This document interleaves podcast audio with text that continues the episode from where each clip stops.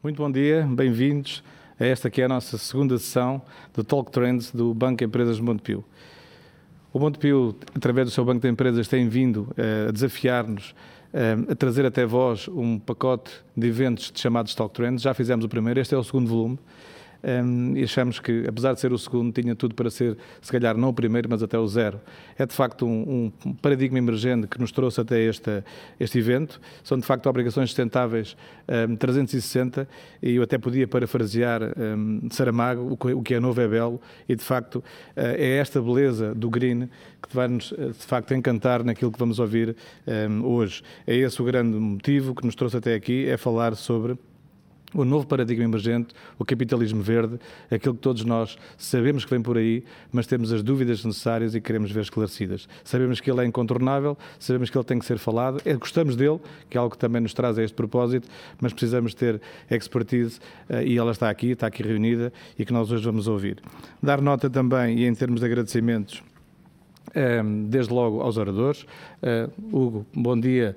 O Dr. Hugo é de facto uh, da Vieira da Almeida, é um expert nesta matéria e vai-nos trazer também uh, a sua palavra. Sanguini Chiris, uma senhora da casa, que também há muitos anos está ligada não só aos mercados capitais, mas neste momento às Green Bonds, vai trazer também uma palavra forte sobre este tema.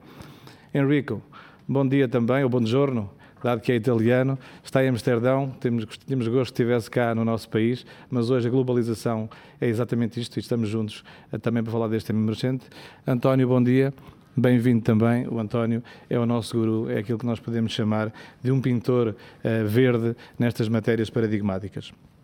Dar nota também que eu sou o Pedro Pires, sou diretor-geral do BEM, do Banco de Empresas Montepio, e como moderador uh, tentarei fazer o melhor para, para já motivar-me e perceber melhor estes temas, mas muito mais para vocês aí uh, do vosso lado estarem um, ehm, com gosto e com, com a oportunidade de ter uh, todas as vossas respostas um, ehm, solicitadamente feitas por vós, mas correspondidas a partir daqui. E a este propósito, dou nota que existe um chat que vai estar durante a nossa talk ativo, esperamos que seja também ele ativo através das vossas perguntas, teremos todo o gosto depois em responder e estar convosco nesta interação que tem que ser permanente, mas que teremos gosto em fazê-lo.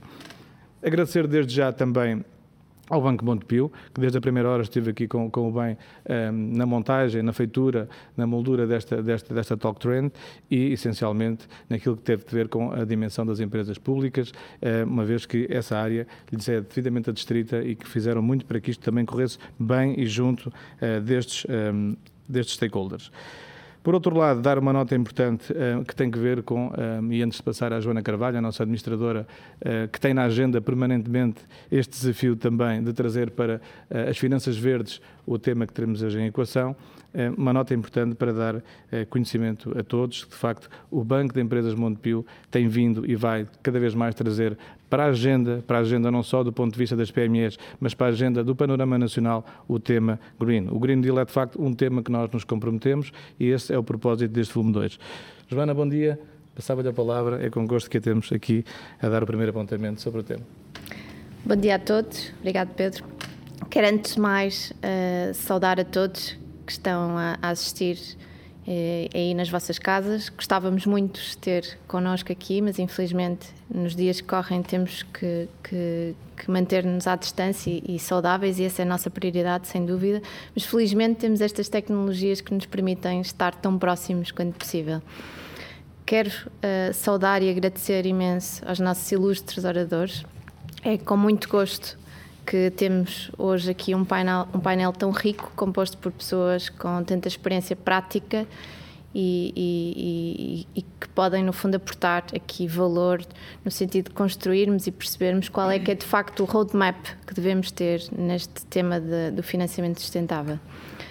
Confesso que é com especial entusiasmo e expectativa que, em nome do Banco Empresas Montepio, dou início a esta sessão, sobretudo porque o tema que nos traz aqui hoje é um tema muito relevante. É um tema relevante não só para, para as empresas, para a economia, para, a, para as famílias, para a sociedade, para todos nós, mas é também um tema uh, sobre o qual as, as, as, equipas do Banco Empresas Montepio se têm debruçado nos últimos tempos e tem sido com muito entusiasmo que que têm estudado a melhor forma de, no fundo, procurar também do lado da banca ajudar a construir uma economia mais verde e um futuro mais sustentável.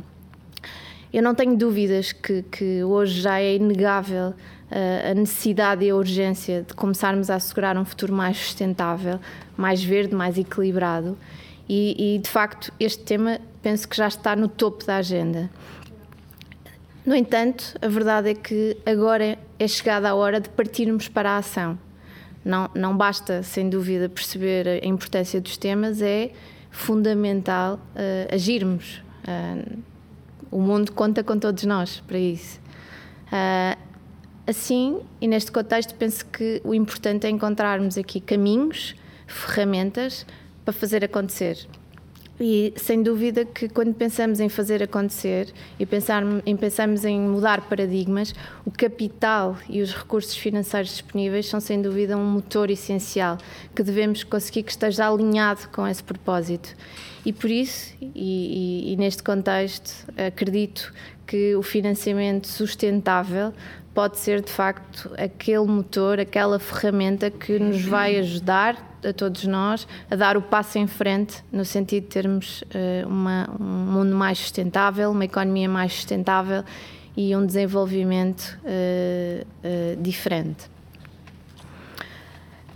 eu acho que sem dúvida que, que, esta questão do financiamento sustentável é já reconhecida como, como um tema importante e, e aliás, uh, ultimamente temos visto uma quantidade grande de webinars que efetivamente tratam este tema do financiamento sustentável.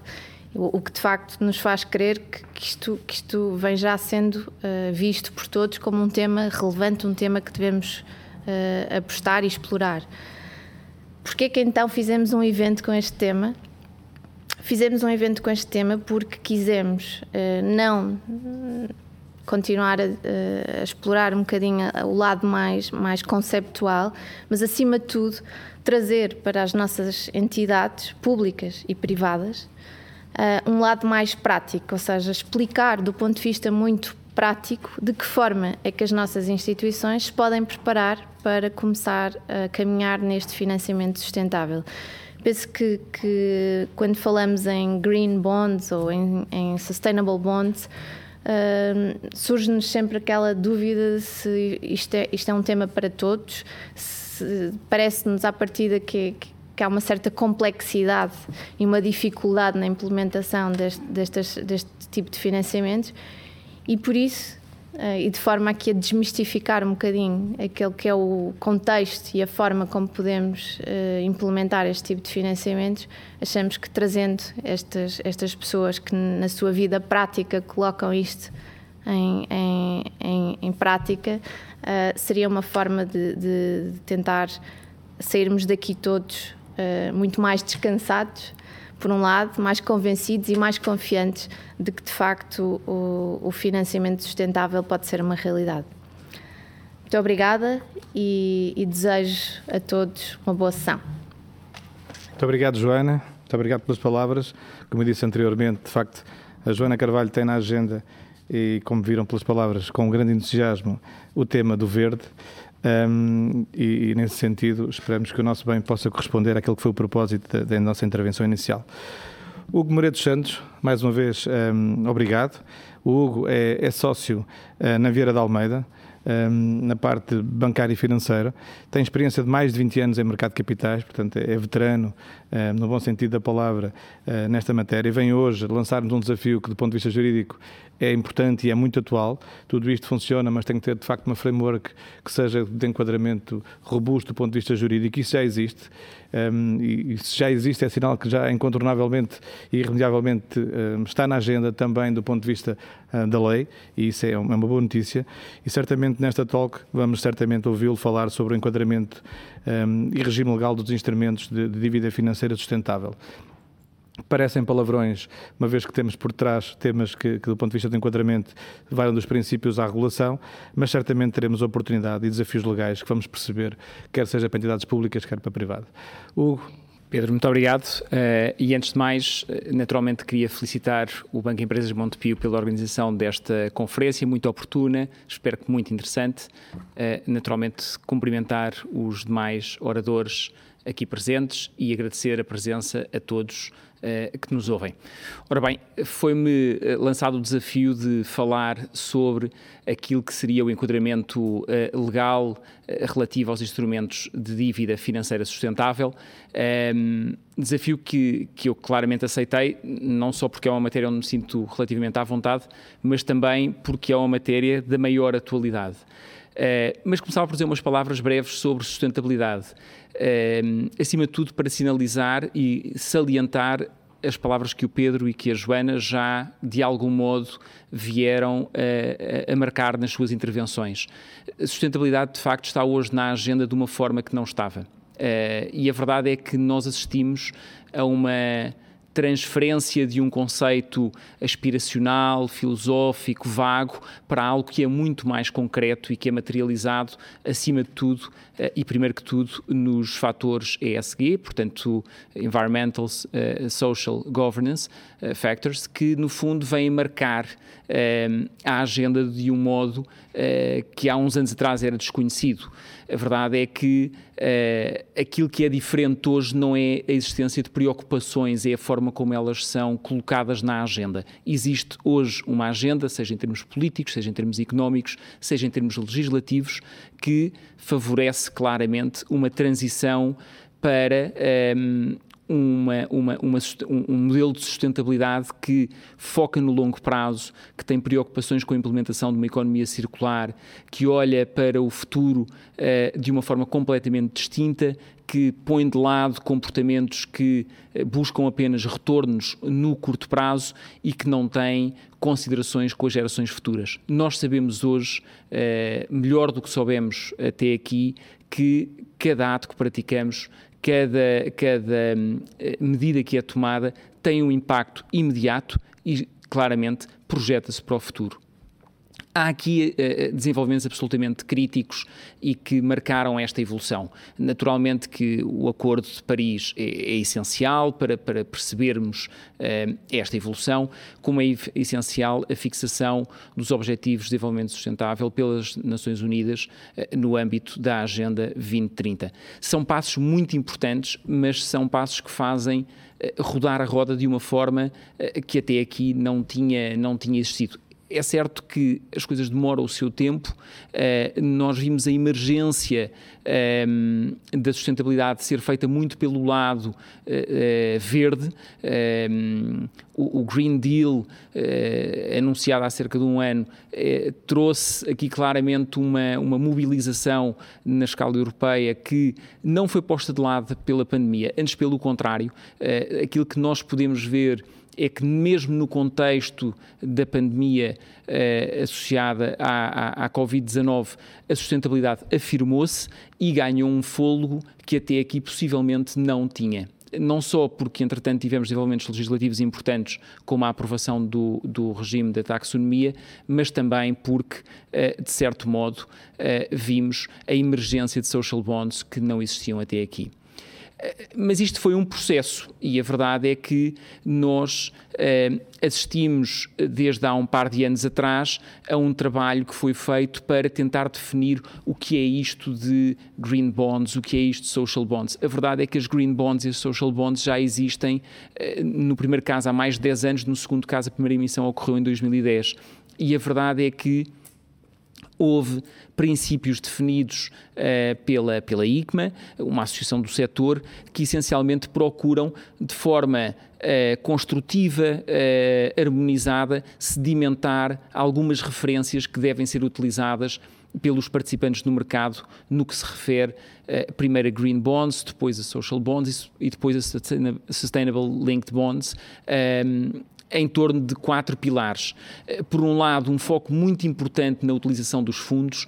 É, é, é crucial a definição de um framework que permita uh, aos, aos emitentes re, uh, anunciar aos seus potenciais investidores o que é que pretendem fazer com aqueles fundos. E retoma a ideia de há pouco, a preocupação com a utilização, com aquilo que se vai fazer com o financiamento. E aqui e, e, recordando as palavras da Joana, eh, eh, o setor financeiro tem uma função transformadora essencial. Eh, o financiamento tem uma função transformadora essencial. Sabermos como é que os fundos são utilizados é essencial para atrair mais investidores, para fazer uma gestão adequada uh, dos investimentos, uma seleção criteriosa dos projetos e depois, naturalmente, reportar de forma equilibrada.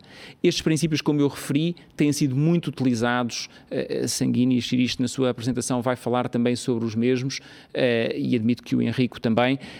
Têm sido muito utilizados e têm servido de referência, mas lá está, são princípios que, não, que não são de cumprimento obrigatório e por isso mesmo deram origem a uma nova a um novo passo ao nível da regulação que passou pela aprovação da, do regulamento da, da, da taxonomia. E, e, eu escolhi precisamente esta, esta citação que vem agora no ecrã. Esta legislação é de facto um game changer não há volta atrás no Green Deal e também não há volta atrás na definição de padrões eh, que asseguram maior confiança, maior comparabilidade, maior informação aos investidores. A este nível, a União Europeia tem tomado constantemente eh, uma linha de atuação que pauta pela harmonização e pela prestação da informação aos investidores porque se sabe que só nesse ambiente de confiança é que os fundos podem ser canalizados para o mercado de capitais. E por isso mesmo, e vemos isso em uh, diretivas tão distintas quanto a diretiva dos prospectos, hoje revogada e substituída pelo regulamento dos prospectos, uh, a diretiva da transparência, a diretiva do mercados e, e, serviços financeiros e também, naturalmente, a diretiva da taxonomia, todas elas com um foco muito claro na criação de um lastro de confiança entre os investidores e os emitentes. E eh, a verdade é que nós, eh, quando falamos de emissão de obrigações, e é disso que estamos a falar, ehm, estamos a falar de um canal alternativo a empréstimos, empréstimos comuns, empréstimos normais uh, de, base, de base contratual. Existem naturalmente green loans, social loans, seguindo exatamente os mesmos princípios definidos pela ICMA. No que se refere às obrigações, as notícias têm são boas e são boas porque a par deste framework que é necessário estruturar eh, em linha com os princípios da ICMA e depois eh, eh, mais recentemente com o regulamento da taxonomia no que se refere especificamente a green bonds, nós temos o enquadramento normativo nacional que regula a emissão de obrigações e que nada muda no que se refere a green bonds, a social bonds ou a Sustainable Bonds. É muito importante que esta ideia fique clara. Nós temos exatamente os mesmos requisitos no que se refere à capacidade de emissão, no que se refere aos limites para a emissão. Nós sabemos que os emitentes, nomeadamente as sociedades, têm que cumprir com o rácio de autonomia financeira no que respeita à relação entre os seus capitais próprios e os seus ativos líquidos de 35% eh, após a emissão e sabemos também que este limite, que aparentemente pode funcionar como um obstáculo, admite exceções, exceções que são cinco e são muito importantes e têm sido regularmente utilizadas por emitentes que querem aceder a este mercado. Emitentes que, por um lado, têm uh, ações admitidas à negociação em mercado regulamentado, emitentes que têm notação de risco, que associam garantias à emissão realizada, que garantem uh, a colocação apenas junto de investidores profissionais ou ainda que têm um preço de subscrição ou um valor nominal de subscrição igual ou superior a 100 mil euros. Essas regras continuam a ser aplicáveis a obrigações verdes, sociais ou sustentáveis, tal e qual como são a quaisquer outras. A particularidade, como eu referi há pouco, reside essencialmente naquilo que se faz com os fundos, na utilização dos fundos. É aí que está o foco e a diferença face a uma emissão de obrigações clássica. Eu passei cedo demais para este slide, de que gosto particularmente, eh, porque a minha intervenção termina com um repto para o futuro que começa precisamente por olhar ainda para o passado. Há cerca de dois anos atrás, a CMVM organizou uma, uma conferência muito importante sobre financiamento sustentável e, e, eu escolhi esta citação porque me parece particularmente relevante, sobretudo a segunda frase. Todos os stakeholders acabam por beneficiar do ecossistema das finanças sustentáveis.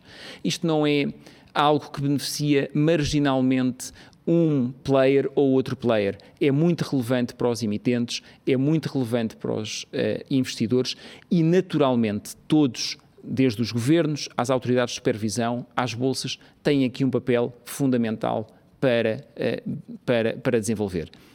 E isso é tão claro quanto a posição que tem vindo a ser assumida pelos investidores. Cada vez mais os investidores olham para o, o, destino dos seus investimentos.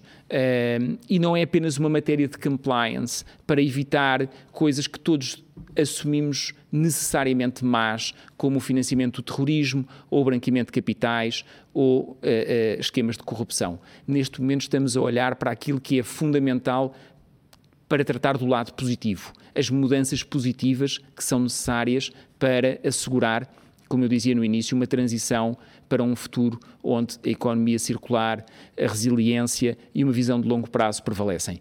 E a verdade é que nós temos, da parte de investidores, posições muito fortes no sentido de uh, vir uh, a escolher os seus investimentos em função precisamente, precisamente daquilo que é uh, uma visão de sustentabilidade quanto aos investimentos que realizam. Esta associação fundamental entre a canalização do investimento e a sua utilização acaba por ser um traço indelével das green bonds, social bonds e sustainable bonds e no futuro não tenho qualquer dúvida que vai haver um foco cada vez maior nesta matéria. Este ano demonstrou claramente com a emergência de muitas social bonds que ocorreram precisamente a necessidades de financiamento uh, ligadas a temas uh, decorrentes da pandemia causada pela Covid-19. Este ano foi claramente um ano de teste, um ano em que uh, houve uma contínua afirmação das green bonds e uma emergência muito clara das social bonds como instrumentos capazes de responder às necessidades de financiamento. E assim termina a minha intervenção, agradecendo uma vez mais a vossa, a vossa atenção e passando a palavra de novo ao Pedro. Muito obrigado, obrigado. Hugo. Muito obrigado. Já disse duas vezes obrigado, poderia dizer mais. De facto, olhamos sempre para o direito como algo pesado, percebemos as palavras do que não pode ser mais próximo, que é de facto este enquadramento legal, aquilo que é a razão de ser um, ehm, deste Green Deal. Obrigado mais uma vez à VDA e ao Hugo Moreira Santos, de facto, um, ehm, muito, muito, muito interessante. Dou nota e cumpre-me sempre alertar, porque de facto a memória está fresca, o Hugo dos Santos acabou de falar, coloquem questões no chat, um, certamente as próximas intervenções depois podem aqui ou ali uh, deixar uh, para trás alguma pergunta importante que queiram colocar uh, sobre este tema, portanto façam-no desde já e no fim certamente colocaremos o Hugo dos Santos para, para ser devidamente respondida. Avançando na nossa, na nossa talk, um, e porque de facto este tema tem aqui de facto um grande casamento entre aquilo que é as finanças verdes e o enquadramento emergente, eh, passaria a palavra à Sanguini Chires, que já anteriormente acabei por, por, por apresentar. Um, ela hoje vai nos dar uh, o enquadramento de tudo o que tem que ver, não só histórico, mas que, com os financiamentos de projetos através de dívida um, da emissão de dívida financeira sustentável. Eh, por outro lado, perceber também que motivos é que temos para emitir este tipo de dívida, perceber também quais são os princípios eh, das green e social bonds, porque elas hoje em dia começam cada vez mais a andar de braço dado, e depois, claro está, isto é importante, dar um sentido prático e criar o roadmap para toda esta estruturação nada melhor do que a Sanguini, que com a equipa que tem por trás certamente vai conseguir mostrar com clareza e com fineza uh, e tirar-nos todas as dúvidas que temos sobre estes temas. Sanguini, é a sua palavra que vai agora entrar. Bom dia, Pedro. Começo por cumprimentar os meus colegas de painel e todos aqueles que nos estão a ouvir. De facto, como dizias, Pedro, eh, a minha apresentação hoje vai se focar na nossa visão, Banco Empresas Montepio, dos motivos para as empresas e para as entidades públicas emitirem dívida financeira sustentável e, como dizias, um roadmap para um processo, na nossa opinião, bem sucedido de estruturação e montagem deste tipo de, de operações. Não temos dúvidas de que uh, a transição para uma economia sustentável passa pela massificação dos financiamentos de, de, investimentos com benefícios sociais e ambientais e, em nossa opinião, o mercado de capitais pode desempenhar, de facto, um papel fundamental uh, na captação dos capitais privados para, para as necessidades globais. Mas começava então aqui com um breve enquadramento histórico e de, e de conceitos. Quando falamos de dívida financeira sustentável, podemos uh, dividir em duas grandes categorias. Por um lado, os instrumentos baseados na atividade, e, portanto, o foco é na aplicação dos fundos, e os instrumentos baseados no comportamento. Hoje vamos focar-nos nos primeiros, portanto, Green Bonds, Social Bonds e Sustainability Bonds. Green Bonds, como referia o, o Hugo, são, são, tal como as obrigações convencionais, conferem ao titular das obrigações um direito de crédito sobre a entidade que emite a obrigação, com a particularidade que uh, a aplicação dos fundos é dirigida para projetos verdes, isto é, projetos com impactos ambientais positivos, numa lógica de transição para uma, para uma economia de baixo carbono. Estamos a falar de projetos ligados a, a, às alterações climáticas, a combate à poluição, recursos naturais e biodiversidade. Quando falamos de social bonds, de facto, uh, o destino dos fundos uh, é para projetos sociais e, portanto, que visam resolver uh, uma determinada questão social e com impacto social positivo, tipicamente para uma determinada população-alvo. Estamos aqui a falar de, do acesso a infraestruturas básicas, aos serviços essenciais, o, o tema da, da criação do, do, emprego e, e temas sociais. Já quando falamos da Sustainability Linked Bonds, Neste caso, uh, estamos a falar aqui de, uma, de uma dívida corporate e, portanto, a aplicação dos fundos é genérica uh, e, não, e não específica e as características da emissão, essas sim, são, são variáveis uh, com o cumprimento de determinados targets de sustentabilidade uh, num determinado período temporal. A título de exemplo, a Novartis, uma a farmacêutica suíça, emitiu em setembro o Sustainability Linked Bonds, que na verdade uh, traçaram como KPI a triplicação do alcance em número de pacientes de terapias inovadoras até 2025. E, portanto, se tal não acontecer, a margem deste empréstimo obrigacionista é agravado em 25 pontos base. E, portanto, aqui nestes casos há um link direto entre uh, as condições financeiras da, da emissão e uh, o cumprimento destes targets de sustentabilidade.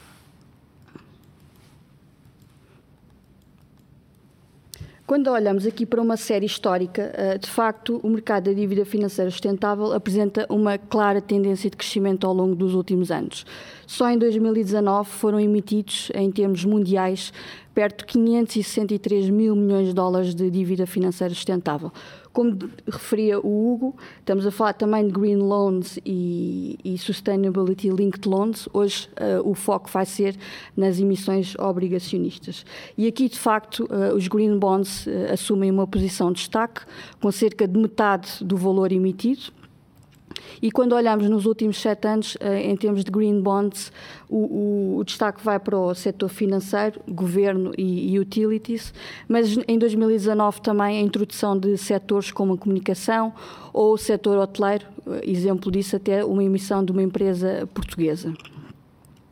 No primeiro semestre de 2020, eh, já foram emitidos perto de 267 mil milhões de dólares de, de, de dívida financeira sustentável e aqui o destaque, uh, conforme referiu o, o Hugo, para um, um, crescimento muito acentuado da emissão de, de, social bonds. Só nos primeiros seis meses deste ano já foram emitidos mais de 2,3 vezes o montante emitido em 2019 e de facto metade deste, deste valor foi canalizado para para, para fins, para combate à pandemia. De facto, foram várias as farmacêuticas que emitiram social bonds para, para financiar investigação e desenvolvimento de testes e vacinas, é o caso da Pfizer. Uh, também instituições financeiras a, a, emitir social bonds para canalizar empréstimos para microempresas e, e, pequenas empresas afetadas pela, pela pandemia. Indústria transformadora, um, várias empresas que emitiram social bonds para aquisição de maquinaria para, para a produção de, de, EPIs e também no setor público, de facto, os social bonds merecem aqui destaque. Muitos municípios lá fora e em Espanha, se, se olharmos para, para as emissões em termos mundiais, o top 14 de países que mais emitiram uh, dívida financeira sustentável, Espanha aparece em quinto lugar e é o terceiro país que mais emitiu uh, social bonds. Portanto, é uma realidade uh, bem aqui ao lado. Quando falamos de, dos princípios das green bonds e das social bonds, de facto são orientações neste momento voluntárias Uh, e o enfoque é na transparência. Estamos a falar, desde logo, a utilização dos fundos, uh, o processo para avaliação e seleção dos projetos, quem é que no seio das empresas escolhe os projetos e os uh, cataloga como um projeto social ou um projeto verde, a gestão dos fundos, e portanto aqui estamos a falar de rastreabilidade, de que forma é que uh, as, as, finanças internas das empresas permitem a rastreabilidade dos fundos e, e percebermos que de facto aqueles fundos foram canalizados para, para, para os projetos uh, anteriormente escolhidos e depois o reporte uh, anual e o enfoque é no, no na divulgação dos benefícios e, se possível, até na quantificação. A ligar isto tudo, temos estas revisões uh, externas independentes, second party opinions, que o Henrico irá detalhar e que, em nossa opinião, uh, trazem aqui credibilidade ao mercado e a este tipo de, de emissões e que permitem uh, combater o chamado greenwashing. Portanto, são um carimbo ou, ou selo de qualidade a aferir que as, a emissão cumpre estes quatro princípios. Trazemos um, um mapping daquilo que são as categorias uh, de, de, projetos verdes e, e, e, de que forma estão alinhados com uh, os Objetivos de Desenvolvimento Sustentável das, das Nações Unidas várias categorias de projeto, energia renovável, eficiência energética. A este propósito, a Visa este ano uh, emitiu uma emissão de 500 milhões de dólares para precisamente eh, financiar a melhoria de edifícios, a eficiência energética, o aumento do, do recurso de energias renováveis e até programas de transporte de transportes para, para colaboradores. Uh, também estamos a falar de controle de poluição, transporte limpo. Várias empresas em setembro deste ano da indústria automóvel, que é o caso da Volvo e da, da Volkswagen, que emitiram green bonds para financiar um, a produção de veículos elétricos. No que diz respeito às social bonds, tal como referi há pouco, eh, a recomendação é sempre, de facto, de listar muito bem quais são os benefícios sociais e, de alguma forma, quantificá-los. Estamos aqui, neste caso, a falar de seis amplas categorias o acesso a infraestruturas básicas, o acesso a serviços essenciais, criação de emprego. Exemplo disso, a, a Comissão uh, Europeia emitiu a maior uh, social bond de sempre, 17 mil milhões de social bonds que foram emitidos em outubro para canalizar para os Estados-membros sobre a forma de, de, empréstimos para a criação de, de, emprego. E quando olhamos para estas categorias de, de projetos sociais, uh, no que diz respeito ao setor público, entendemos que existe de facto um fit muito natural natural entre o papel dos municípios e os, e os projetos aqui elencados. E, em particular, no contexto atual da, da pandemia, de facto, os municípios, as autarquias locais têm tido um, um esforço acrescido no, no, plano social e com um impacto natural uh, nos, nos seus orçamentos. A Comunidade de Madrid, por exemplo, só este ano já emitiu 2 mil milhões de social bonds e, e green bonds. Portanto, quando falamos de green bonds, social bonds ou sustainability bonds, tecnicamente estamos a falar de uma obrigação convencional. E, portanto, em termos de emissão, podemos estar a falar de uma emissão individual ou uma, emissão grupada. Por exemplo, uh, vários uh, municípios que se associam para, para fazer uma única emissão ou várias empresas de um mesmo setor e, portanto, para beneficiar aqui do fator dimensão. No que diz respeito à oferta, tipicamente estamos a falar de ofertas particulares, se bem que em Espanha começamos a assistir a algumas ofertas públicas de green bonds e social bonds. Uh, falando de ofertas particulares, naturalmente uh, dirigidas a bancos ou a investidores uh, profissionais, e estamos aqui a falar de fundos de pensões, seguradoras, family office e, e fundos de dívida. Quanto à tomada de fundos, podemos estar a falar uh, uma parte da emissão com garantia de subscrição por parte dos vários bancos ou uh, colocação em investidores numa lógica de, de, best efforts. Não querendo ser uh, exaustiva, destacaria aqui apenas no que diz respeito às outras condições a admissão à negociação das obrigações em, em bolsa. Porquê? Por dois motivos. Por um lado, o impacto reputacional e transparência da, da empresa que, que, emite as suas obrigações, portanto, perante os seus stakeholders, e, por outro lado, as exigências de, de, de alguns investidores que, de facto, uh, querem investir em obrigações que estejam listadas para permitir uma maior transacionalidade. E a este respeito, a Euronext lançou recentemente uma plataforma dedicada a, a, Green Bonds, que é comum a todos os países em que opera, e, portanto, vemos aqui todo o ecossistema a, a funcionar e a criar condições para fomentar este tipo de, de, de emissões. Quando falamos de um roadmap para a estruturação de obrigações sustentáveis, dividimos em quatro grandes momentos em primeiro plano, a organização e montagem da, da, operação e, portanto, desde logo a seleção dos projetos elegíveis no contexto de, de, do framework e da estratégia de desenvolvimento sustentável da empresa ou entidade pública, a, a definição do tipo de oferta e o tipo de, de distribuição. Um, depois, com o output eh, resultando num, numa ficha técnica e de um pacote de informação que servirá para a segunda fase de sindicação e colocação. Nesta fase, estamos a falar de um roadshow para apresentação da operação aos vários uh, investidores e que culmina com a, a subscrição propriamente dita da, da, emissão. Passamos então para a fase de, de admissão à negociação uh, das obrigações, uma fase em estreita parceria com com, com os assessores jurídicos da, da, operação, desde logo com a elaboração de prospecto, se estivermos a falar de uma uh, admissão em mercado regulamentado, ou de uma nota técnica, se estivermos a falar de uma plataforma de negociação.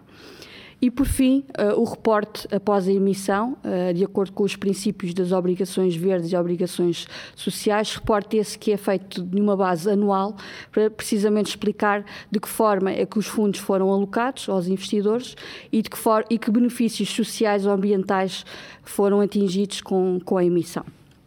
E, portanto, concluía aqui com porquê então emitir green bonds, social bonds ou sustainability bonds. Na nossa visão, Banco Empresas Montepio, eh, de facto o caminho para, para uma economia sustentável é indissociável do, do mercado de capitais. Porquê? Aqui listamos alguns motivos de forma não exaustiva, desde logo o impacto reputacional junto dos stakeholders e do público em geral, o alargamento e diversificação das fontes de financiamento e, portanto, uma menor uh, dependência da banca e uma aproximação aos investidores internacionais e investidores institucionais, o alongamento das maturidades de dívida e, portanto, uma menor pressão de tesouraria, uma menor exposição à dívida de curto prazo, o tema da fiscalidade, aliás, comum a qualquer emissão obrigacionista pela isenção do, do imposto de selo, uma maior visibilidade destes temas ambientais e sociais no contexto da estratégia de sustentabilidade das empresas, Uh, um reforço da confiança e transparência pela informação que é requerida pelo mercado e pelos investidores e, por último, e talvez mais importante, pela forte procura. Assistimos, de facto, a uma crescente abordagem de investimentos ISG ou sustentáveis por parte dos investidores, aliás, com investidores com obrigatoriedade, em alguns casos, de alocação de parte das suas carteiras neste tipo de, de instrumentos.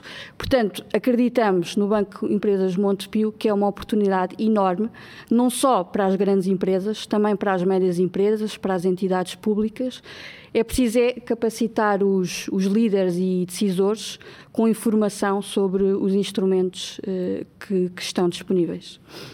Obrigada, Pedro. Muito obrigado, Sanguini. Muito obrigado. Obrigado à Sanguini e à equipa de mercado de capitais que de facto tem vindo ao longo destes últimos tempos a desenvolver um trabalho de notariedade e de precisão nestes temas. Portanto, muito obrigado, Sanguini, pela explicação, mas também à equipa que está lá e que está contigo sempre a dar o melhor por este tema que tanto nos agrada. Eu queria agradecer a vocês aí, desse lado, que estão a colocar imensas questões. Uh, gostamos que o chat fique de facto como está, não está a transbordar ainda, mas para lá caminha. Uh, as questões têm sido interessantes. Esperamos depois, no fim, na, fase de perguntas e respostas, que possamos responder a todas. É essa a nossa vontade. O próximo orador um, eh, está, como disse, em Amsterdão. Uh, vai fazê-lo em espanhol, vai exercitar os seus dotes de, de, de, de espanhol.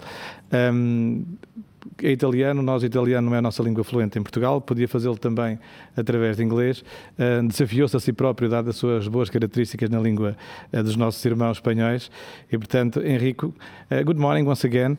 Um, let us know what uh, are you doing with Sustainalytics. Um, we are excited to, to know all about you. Quisiera uh, uh, desearle, decir muchas gracias a Banco Montepío y a todos los participantes del evento y es un placer y un honor estar aquí. Y espero que esto le interese como han sido todo muy interesantes los interventos hasta ahora, desde lo que he podido entender de, de mi portugués, que es muy básico. Uh, Sustainalytics es una empresa, uh, una empresa de investigación SG, uh, entonces como un experto de, que va a asesorar la, las empresas desde la perspectiva de environmental, social y governance. Y entre otras cosas, nosotros hacemos second party opinion sobre los bonos sustentables, bonos verdes, sociales o sustentables, y son sustentables cuando incluyen los dos elementos, verde y social. Y básicamente, como, como muchos de, ustedes saben, la, la mm, second party opinion se necesitan sobre todo para, ah, para dos ah, razones. Hay como dos ah, direcciones desde las cuales se puede entender por qué necesitamos la second party opinion. los inversores, cuando e, este mercado ha empezado, necesitaban una contraparte experta y este rol históricamente ha sido uh, cubierto desde la, de la, las empresas ESG como, ESG como Sustainalytics, de, de, necesitamos la visión de un experto para decir si este proyecto sí es sostenible, este proyecto sí tiene un impacto medioambiental o social positivo. Porque, por ejemplo, si hablamos de un proyecto de energía renovable, es sencillo entender que eso es renovable, que, eh, que eso es green, que eso tiene un impacto positivo. Pero si hablamos de un, de un proyecto de vivienda social, por ejemplo, la, uh, una vivienda social en Portugal no sería lo mismo en Alemania o en India. Entonces tú necesitas, o uh, tomamos otro ejemplo mucho más común, edificios verdes. Aun si un edificio tiene una, un cierto nivel de certificación, uh, esa certificación sería bastante para decir que la empresa está invirtiendo en un proyecto de sostenibilidad? Sí, no, porque este tipo de preguntas son, son la, las que los inversores no podían contestar solo y entonces se necesitaba la visión de un experto. Eh, por eso necesitamos esa second party opinion, que son estos documentos que eh, dicen, sí, los, uh, los emitidores de bonos uh, tienen todo para invertir en este proyecto. Y esto pero es la primera, la, dirección desde los inversores, pero una second party opinion, una, eh, una, emisión de un bono verde o social, es también muy positiva desde la perspectiva de las empresas, no de la perspectiva de los inversores. Y es muy positiva para posicionar la empresa en un cierto, uh, de una cierta manera en, uh, hacia sus stakeholders, hacia sus clientes, hacia sus proveedores, hacia sus inversores también. Y esto es una gran oportunidad para diferentes razones. Primero, para, uh, uh, digamos, posicionarse para tema de comunicación, para tema de, compromisos medioambientales y sociales, pero también, y esto, uh, una presentación antes se ha mencionado mucho, la nueva taxonomía europea. Uh, en Europa uh, probablemente es uh, la región en el mundo más adelantada para estos temas de sostenibilidad, ISG, y para la inclusión legal de estos temas en nuestras regulamentaciones. Hago un ejemplo muy concreto. La European Banking Association ha emitido un reporte donde em, dice cómo uh, la, los elementos ESG van a ser incluidos legalmente uh, en, el, uh, en, el, proceso de inversión. Entonces, por eso emitir bonos verdes, sociales, y sustentables y para las empresas proactivamente tomar pasos en el mundo ESG es también no solo un tema de, comunicación, sino un tema estratégico porque las reglamentaciones Uh, vendrán. Uh, y entonces sí pueden las empresas y lo que están escuchando pueden ponerse uh, um, en, este, en este lado, digamos, del, del en este lado del espectro, entonces posicionarse como empresa que invierte en estos temas sería también una ventaja de largo plazo. El, em, eh, pero ahora vamos a, hablar un poco más en concreto de qué hace Sustainalytics en, el tema de, una Second Party Opinion. Esta Second Party Opinion que hemos dicho es un documento que eh, hace falta a las empresas emitidoras eh, para decir sí, nuestra emisión es sustentable y lo dice Sustainalytics. Esto es un proceso que tarda entre cuatro y cinco semanas. Estoy seguro que eso no nos sorprende porque hay proyectos que tardan mucho más meses. El, el proceso relativamente sencillo. ¿Y Sustainalytics qué hace? Sustainalytics no ayuda a las empresas a construir el framework. El framework es el documento básico que las empresas tienen que construir y donde tienen que em, em, ser describidos todos los elementos de los Green Social Bond Principles. Esto es lo que tiene que hacer la empresa. Y luego Sustainalytics va a comentar si este framework, este documento eh, eh, está alineado con los estándares internacionales. Y nosotros somos expertos de los estándares y de la sostenibilidad. Entonces, eh, vamos a comentar sobre los proyectos en los cuales la empresa va, van a, invertir. Y luego no se preocupen, hay un ejemplo concreto de cómo es una second party opinion, así que también vamos a ver cuáles son estos, estos elementos muy importantes que eh, son expresados por los Green y Social Bond Principles, esos estándares internacionales. El proceso entonces, eh, tarda entre cuatro y cinco semanas y es muy colaborativo, donde nosotros vamos a trabajar a crear un borrador del reporte de Second Party Opinion sobre vuestro framework y luego vamos a, dar este borrador a la empresa que luego puede leer, puede darnos ah, ah, comentarios. Y así hay como muchas iteraciones para al final de estas cuatro o cinco semanas tener un documento que no olvidamos, eh, la empresa siempre lo usa para ah, comunicación externa entonces vosotros con este documento pueden ponerlo en vuestro sitio web, pueden utilizarlo con los inversores, por supuesto en el Bond Roadshow. Y ahí tendrá, tendrás la confirmación desde un ente independiente y experto en tema de sostenibilidad que sí, eso es algo ah, ah, sostenible, que, tiene un impacto positivo y las empresas tienen todos los procesos para invertir ah, de manera significativa en este tipo de instrumentos. Ahora, eh, ahora he hablado solo de esa comparte opinión, pero la verdad que la situación es un poco más compleja.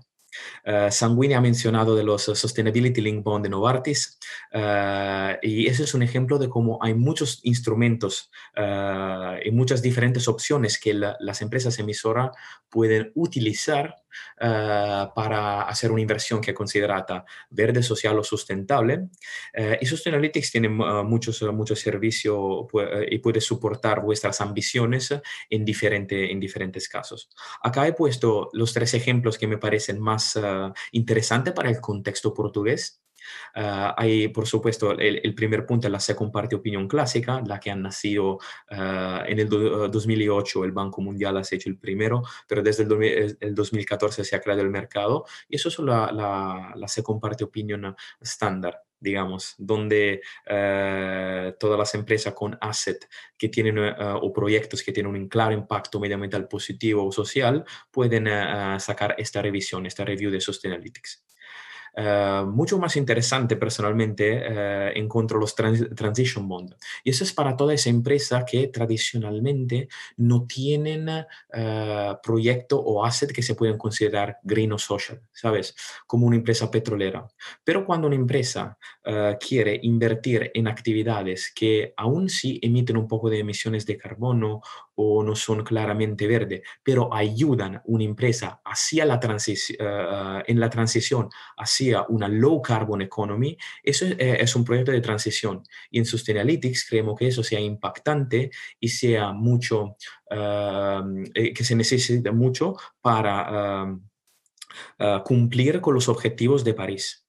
Ah, y por ejemplo, si consideramos que una empresa ah, petrolera que probablemente no puede invertir desde hoy a mañana en energía renovable por todas sus operaciones, pero si invierten en natural gas, en una cierta manera, que es considerada de, una manera impactante, eso sí, se podría considerar como, ah, ah, como transition bond. Entonces, como algo para, ah, para ayudar la transición desde una brown economy a una low carbon economy. Dicho que no, todo, no, todos los proyectos de natural gas serían eligible, se podrían financiar, depende de qué se va a financiar. Eh, en, último, el tercer punto es la EU Taxonomy Assessment. Hemos ya mencionado un par de veces la taxonomía europea. Sustainalytics, uh, sobre todo uh, mirando al futuro, cuando uh, habrá también los European Union Green Bond, Green Bond Principles.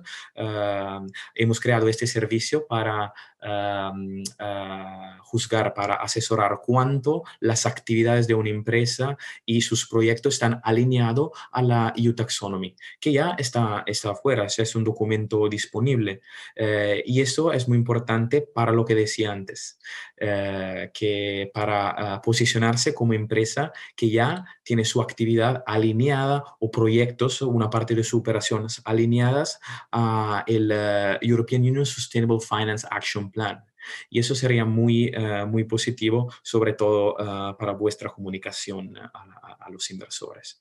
Entonces, el mercado es complicado, pero Sustainalytics tiene servicio, eh, servicio para todo esto, para moverse en esta complejidad y ayudar a soportar las empresas dependiendo del sector donde, que, eh, donde sean, eh, de las actividades que tienen que financiar y para los proyectos futuros. En general, el ESG eh, y las emisiones sostenibles son siempre proyectos de aprendizaje. Las empresas ah, ah, probablemente no tendrán ah, de inmediato eh, la comprensión y todos los recursos para dedicarse a este proyecto, pero ahí estamos nosotros para soportar y para contaros qué se, necesita para emitir de manera eh, creíble e invertir y seguir sobre este camino de sostenibilidad. Eh, ahora eh, hago ah, un poco una, ah, hablo un poco de, de, un ejemplo que probablemente es familiar con muchos de vosotros. Sociedad de Bioeléctrica de Mondego ha emitido un, un, bonus verde en el 2019 y eso que ven ah, en, en, la, pantalla es la, primera página de, de, una second party opinion, entonces, entonces de estos documentos que tratan de hacer claridad y ven que hay cuatro cuatro elementos, que estos elementos son los elementos propios de los Green y Social Bond Principles, que son Use of Proceeds, Project Evaluation, Management of Proceeds y Reporting, que son los ah, cuatro elementos que tendrían que estar incluidos en vuestro framework, en nuestro Bond Framework. Entonces, cuando, cuando empezaríamos un proyecto de Second Party Opinion, nosotros recibimos el framework desde el emisor y vamos a evaluar estos cuatro elementos. ¿Qué son estos cuatro elementos? Los use of proceeds son básicamente la categoría de inversión de la empresa. Entonces, ¿en qué una empresa va a invertir? Eh, energía renovable, vivienda social, agricultura sustentable. Hay muchos. Luego, el project, eh, de Process for Project Evaluation es el proceso que la empresa em, implementa eh, para em, decidir en cada emisión en qué proyectos eh, invertir. Porque no olvidamos que la Second Party Opinion y el framework define como el campo de juego eh, de, la inversión sostenible de la empresa. Luego, con, una, con el framework, la Second Party Opinion, una empresa puede emitir en los años, no hay fecha de vencimiento, eh, hasta que estos proyectos se, sean incluidos en estos documentos. Y por eso tenemos el eh, the, projects, uh, the Process for Project Evaluation and Selection, porque cada emisión una empresa uh, podrá elegir en qué invertir. The Management of Proceed es muy importante para uh, los, los que trabajan en finanza, porque por, por supuesto se necesita un management system, uh, un internal management system para hacer el tracking de, eh, del dinero, de uh, para dar claridad en dónde se invierte. Y necesitamos la demostración de estos sistemas uh, para cumplir con los Green Social Bond Principle. A esto se refiere el tercer punto, Management of Proceeds. Y último, pero también muy importante, es el, el reporting porque, eh, por supuesto, eh, hemos dicho que la Second Party Opinion Framework define el, campo, entonces un documento, son documentos que miran al futuro, pero luego em, las empresas van a emitir y eh, los inversores y los stakeholders en general quieren una idea definida y clara de dónde se haya invertido. Entonces, reporting uh, contesta a esta necesidad, a la necesidad de saber dónde la, el, dinero, de, uh, los procesos de la inversión se han ido y qué impacto se haya obtenido con, uh, con, este, con este instrumento. Así que esto es un poco como, uh, cómo funcionan las Second Party Opinion, que son, ese es el ejemplo de Sociedad Bioeléctrica de Mondego. Para concluir, uh, voy un poco más en detalle de esta emisión. Si se focalizan sobre la, el primer punto, Use of Proceeds, Sociedad Bioeléctrica de Mondego había invertido en una planta de biomasa, entre otras cosas. Y, por ejemplo, aquí Sustainalytics se necesitó en el sentido que con la, la planta de biomasa de biomasa siempre depende cuál es el recurso primo que se utiliza para generar energía eléctrica, porque no todo está bien. Y sobre todo con muchas veces uh, con los proyectos de biomasa se emite también o, se, eh, tienes que utilizar un poco de gas natural, entonces hay algunas emisiones. Pero en este caso específico, Sustainalytics, y eso está escrito en nuestra Second Party Opinion, la, las emisiones son un porcentaje mínimo uh, de Um, sobre uh, la energía total generada. Así que no, nosotros uh, hemos uh, emitido esta second party opinión diciendo que esta era una emisión creíble, sostenible y que creíamos en el commitment de Sociedad Bioeléctrica de Mondego para emitir en estos instrumentos. luego creo que van a, también a compartir esta presentación donde eh, he puesto un poco de, de ejemplos de, de, donde hemos trabajado en el mundo, si os puede interesar. Y concluyo, concluyo con un agradecimiento para, para escucharme y espero que podré trabajar más en Portugal uh, en, uh, en el 2021. Gracias a todos. Grazie Enrico, molto interessante e tempestivo. Um, vamos ouvir o António de Vasconcelos. De facto, o António, um, eu costumo brincar com ele e permita-me a expressão, dizer que ele está há 30 anos uh, nesta vida. Ele corrige-me sempre com, com, alguma graça, dizendo que não, ele está de facto numa equipa que há 30 anos e com muita visão já olham para estes problemas com, com todo o detalhe, mas está junto desses suecos há mais de 10 anos e é nesses 10 anos que ele conseguiu, de facto, estar integrado como coordenador da Comissão Executiva de Natural Step International, esta tal ONG que acrescenta muito nestas matérias. Também o António Vasconcelos preocupa-se uh, com todos estes temas de sustentabilidade. Eu há pouco na introdução chamei-lhe que poderia ser o pintor do verde, mas eu acho que ele é claramente um desenhador de estratégias e é assim certamente que ele se vai apresentar como alguém que, que quer acrescentar a estratégia um, do ponto de vista da incorporação naquilo que é o desenho estratégico de cada empresa e de cada mundo que nos envolve e que envolve ele do ponto de vista da, da, desta presença e desta tempestividade que temos de ter nesta emergência verde. É também co-líder e embaixador do, da Planeteers, New Generation.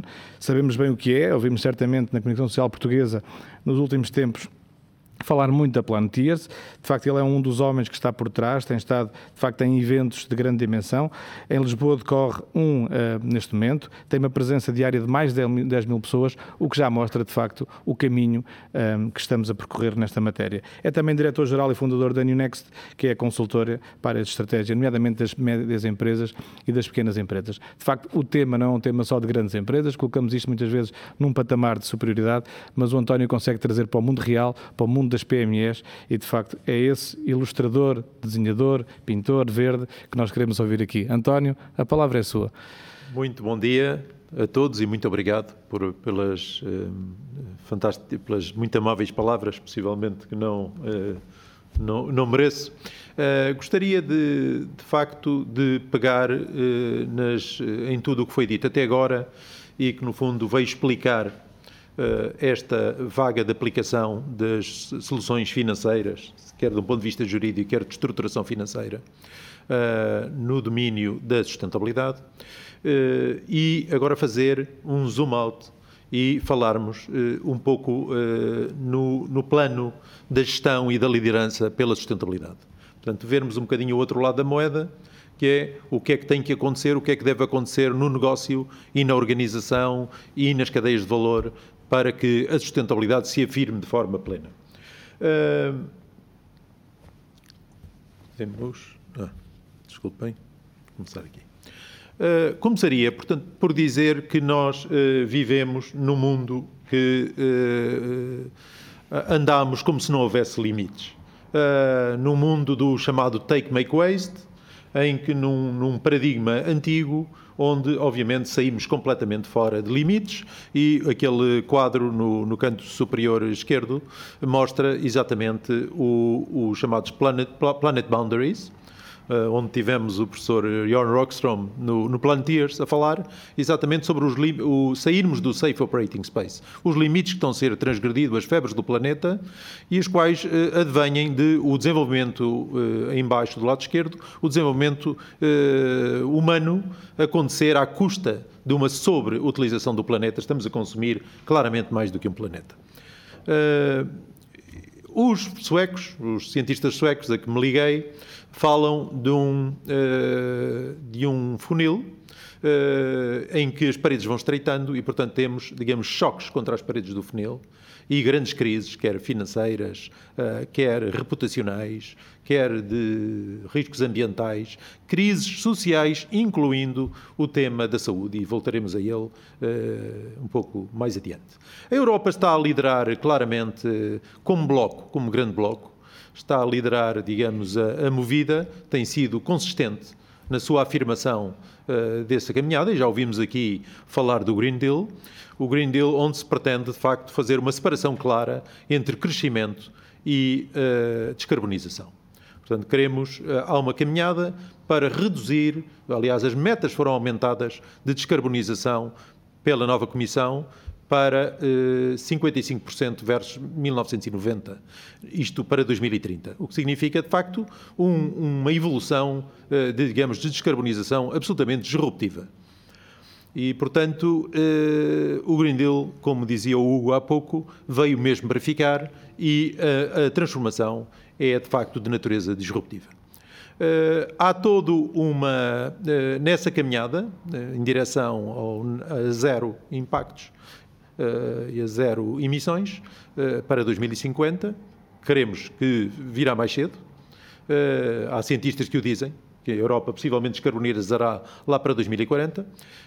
há toda, digamos, uma, uma, todo um conjunto de, de, de planos neste Green Deal e que estão aí no, no quadro. Outros países uh, têm tido um, um, desenvolvimento mais errático. Houve, digamos, uma recusa dos cientistas e dos temas climáticos, uh, designadamente nos Estados Unidos nos últimos anos, uh, mas parece que finalmente está-se a retomar, digamos, a, a, o regresso à mesa das negociações e aos acordos ao Acordo de Paris, desde logo, e ao, ao, ao prosseguir, digamos, os chamados SDGs, os, os Objetivos de Desenvolvimento Sustentável da ONU, com metas muito fortes também para 2030, e temos, uh, digamos, ali no centro em baixo, uh, os novos consumidores. Os novos consumidores, os consumidores do futuro, são absolutamente ativistas. E, portanto, vamos ter pressões brutais, os negócios vão ter pressões brutais eh, e estão a ter também pressões brutais eh, e crescentes do lado da comunidade dos investidores às famosas cartas do Larry Fink, que lidera um fundo com mais de 6 trillion dólares de investimento e que está, digamos, a dizer aos, aos executivos das suas participadas o caminho para a transformação pela sustentabilidade que tem que acontecer e está a falar de retirar-se, pura e simplesmente, de eh, investimentos que não são sustentáveis. Isto é uma mudança absolutamente colossal e os investimentos, digamos, em impact, impact investments estão, digamos, a dobrar uh, ano atrás de ano. E, portanto, atenção que o crescimento está a ser absolutamente exponencial. Voltando ao, ao, tal funil dos suecos e a tal visão, uh, é preciso ter uma linha, uma, digamos, uma estrela do norte, é preciso perceber como navegar. Uh, temos que voltar um bocadinho aos nossos descobrimentos e, e, e perceber como é que nós navegamos em direção à sustentabilidade é preciso, obviamente, começar por definir sustentabilidade e entender o que, é, eh, o que são sistemas. É preciso pensar em sistemas. Sistemas onde, desde logo, o negócio está plenamente integrado na sociedade e plenamente integrado no ambiente. Não dá para fazer apenas pequenos passos onde o negócio, digamos, que uh, toca ligeiramente uh, o social e o ambiental.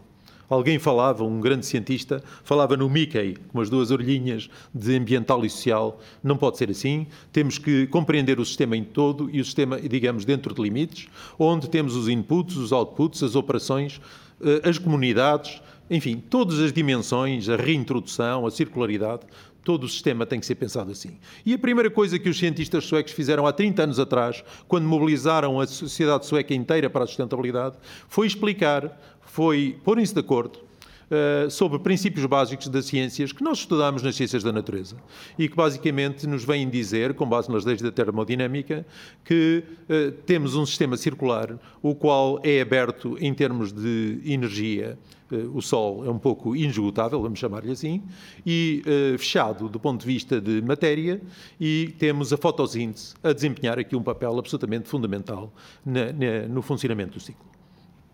Uh, definir sucesso é compreender quais são os limites ambientais e sociais. É possível definir o que é sustentabilidade.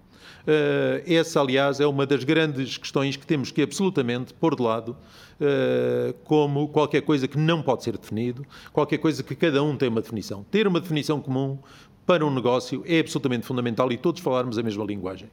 A natureza não pode ser sistematicamente destruída por poluição, por substâncias a partir da crosta terrestre, portanto, a extração da crosta terrestre, por substâncias criadas pela sociedade, toda a questão dos plásticos, dos químicos, etc., e sistematicamente destruída, digamos, por, por degradação física.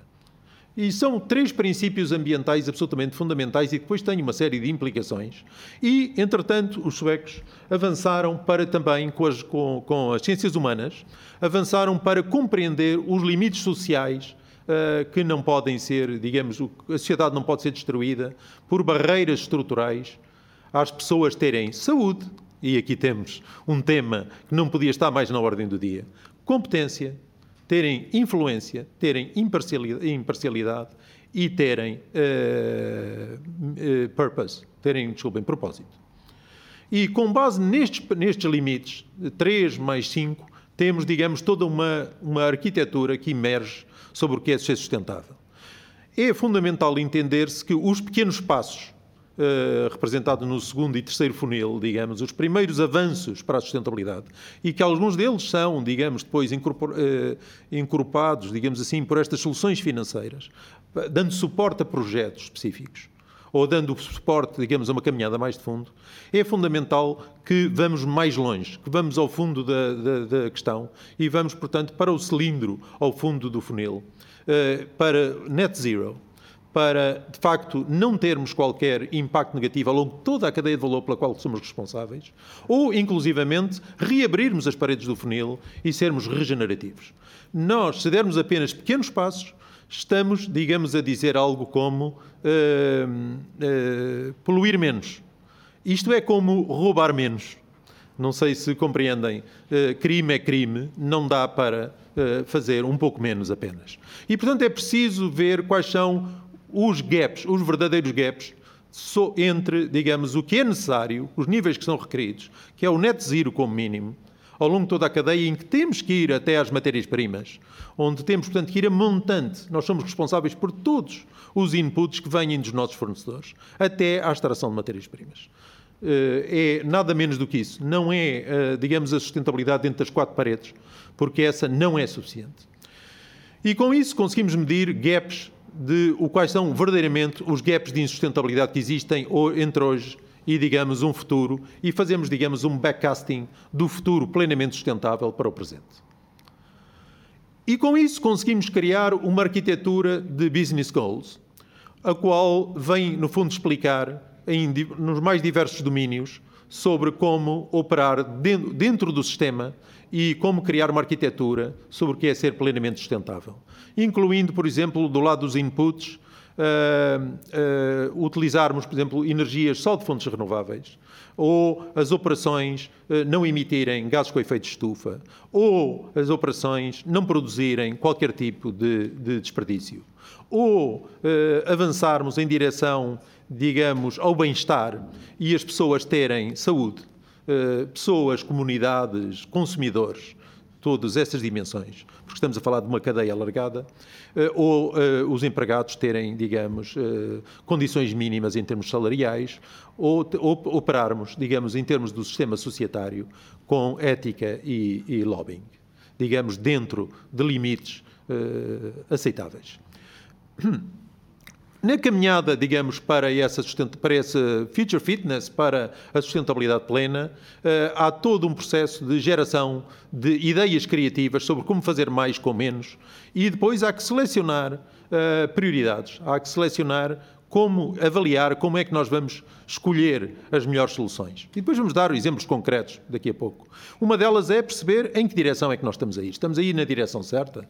Temos flexibilidade de um passo à frente, e um passo atrás e dois à frente?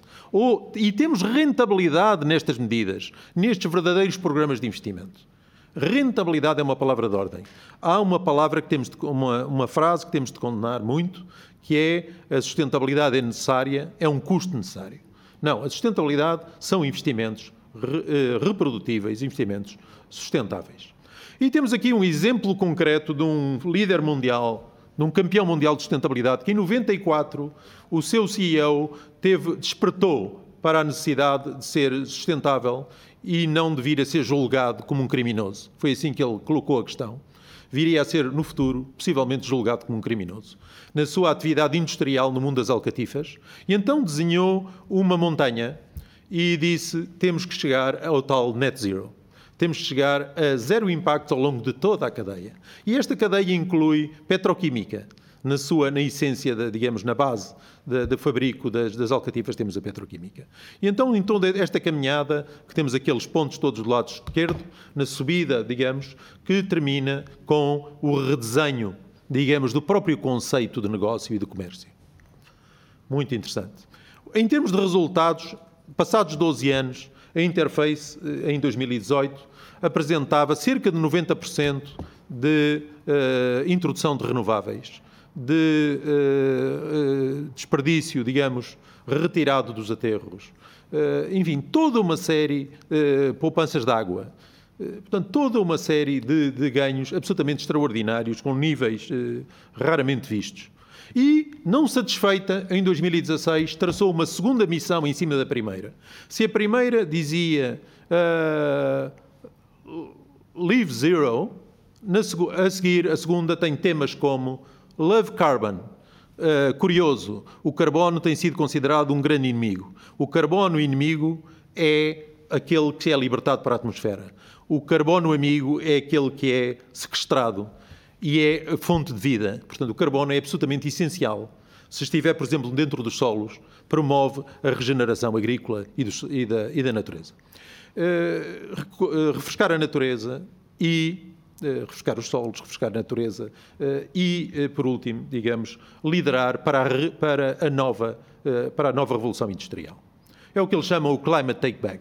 E, portanto, há toda uma série de evoluções e mudanças de paradigma, desde 94 até 2020 e depois de 2020, onde ouvimos falar em coisas como extraordinárias e novas, eh, digamos, novos domínios de inovação que ainda não sabem completamente resolver, como seja fábricas como florestas, como cadeias de abastecimento para a vida, eh, produtos que venham de materiais dispersos e de, outras, e de outras indústrias, etc., como neste caso alcatifas com uh, redes de pescadores, etc., reaproveitadas, reintroduzidas, digamos. Uh, e temos o produtos que sequestram carbono. As alcatifas da Interface, neste momento, estão num nível de sequestrarem 2 kg de carbono, em vez de emitirem para a atmosfera 7 kg.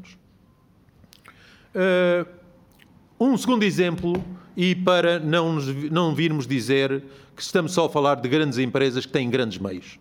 Nós temos que falar sempre uma linguagem muito adaptada uh, ao próprio país onde estamos e onde a base das, das, PMEs e a dinâmica das PMEs é absolutamente fundamental. Temos aqui o exemplo da, do Esporão, uma empresa com menos de 50 milhões de vendas, que, os, que na, sua, na mudança de geração para a nova liderança em 2006, uh, iniciou, digamos, um, um despertar para um pensamento que já vinha atrás dos seus fundadores uh, pela sustentabilidade.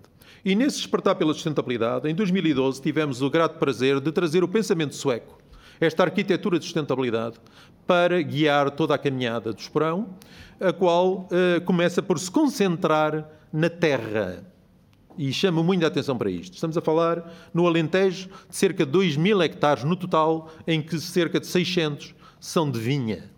E este, esta extensão muito grande de vinha, uh, trabalhando com todo o ecossistema à volta, foi, digamos, uh, trabalhada no, do ponto de vista de não haver, de buscar a inexistência de quaisquer impactos, de não vir a haver quaisquer químicos de, de síntese, porque não são necessários. O ecossistema faz o trabalho de acabar com as pragas e promove a biodiversidade e os vinhos sabem muito, muito melhor. Porque, obviamente, são, de, digamos, uh, uvas despoluídas e uma, e uma terra uh, fértil e, e, e digamos, uh, rejuvenescida. Uh, daqui saiu um master plan com cerca de 140 programas de investimento o qual foi, digamos, utilizado durante anos.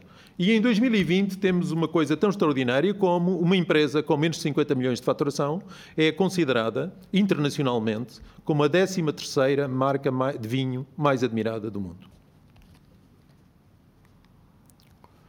Não estamos a falar, um comentário, não estamos a falar de fazer vinhos sustentáveis picando certificados, porque isso é caro. Há quem diga o verde pode ser muito caro, uh, e esse caro não serve à população mundial. E, portanto, estamos a falar de transformar em profundidade de uma maneira rentável e de uma maneira que se, os investimentos pagam a si mesmos. Uh, o, o, líder, digamos, o, o chefe dos cientistas, que, uh, sueco, uh, Carl Henrique Robert, e, e fundador da Natural Step, diz uma coisa muito importante. Mais do que perceber os problemas da sustentabilidade, do climate change, uh, sobre se, digamos, uh, o que é que é necessário fazer, se teremos dinheiro ou tecnologia, a questão fundamental é leadership, liderança. Será que temos líderes? Os líderes não sabem como atuar.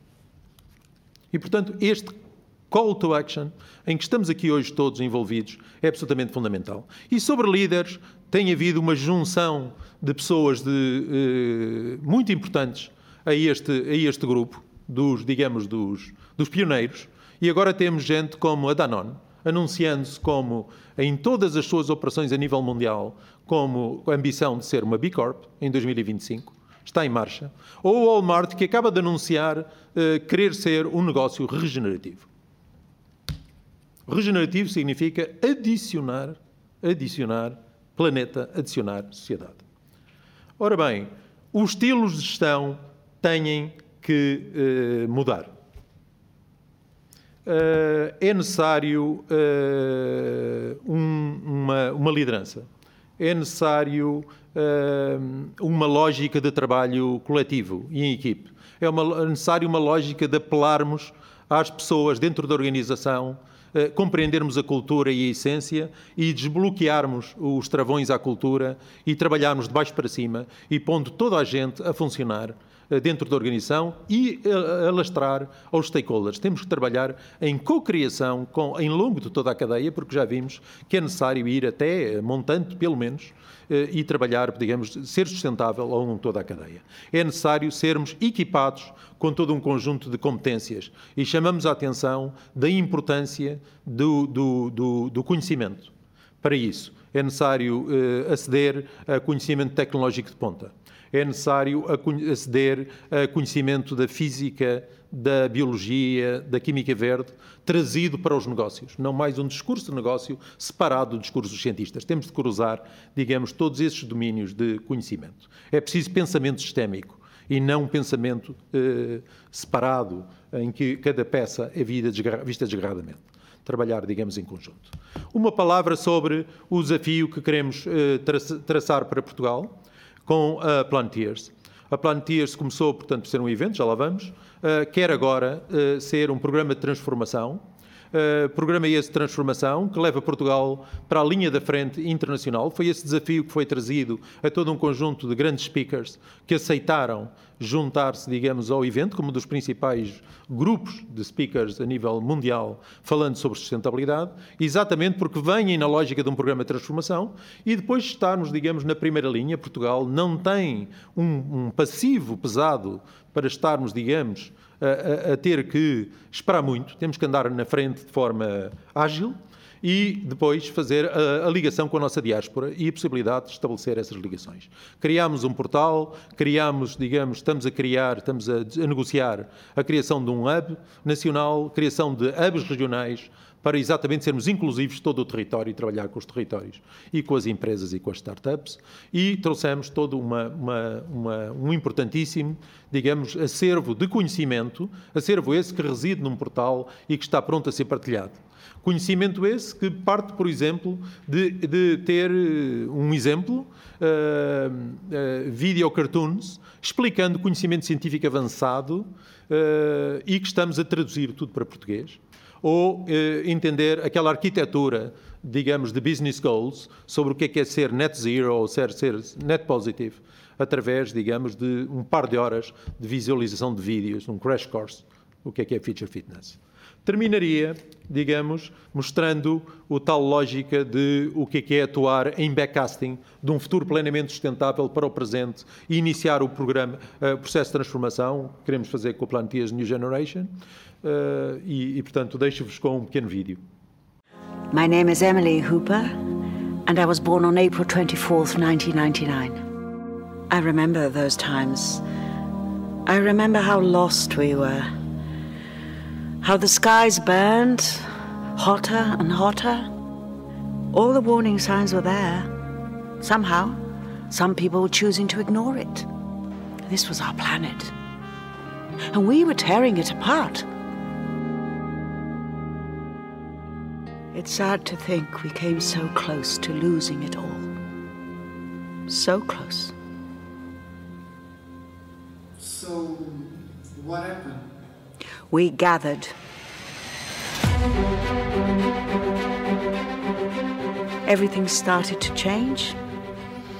And I'm proud to say I was part of that change. I was there. 2020 in Lisbon, Portugal, nearly 40 years ago, here, right here in this building, the Planeteers World Gathering. I was young and full of dreams.